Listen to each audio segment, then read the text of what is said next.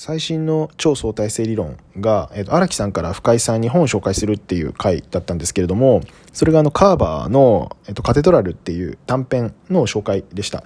でその回を詳しくは聞いてもらいたいんですがそこで取り上げられていたのが最後の文章ですね、まあ、確かにこれはすごいや。何何が確かにこれはすごいんだろうっていうところがあの議論になっていたんですけれども、まあ、そのヒント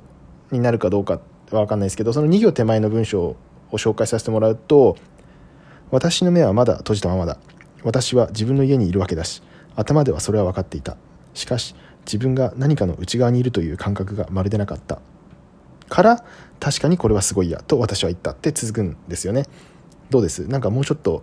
想像力が膨らんできそうじゃないですか？まあ15分ぐらいで本当に読める本なので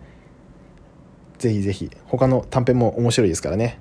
手に取ってはいかがかなと思います。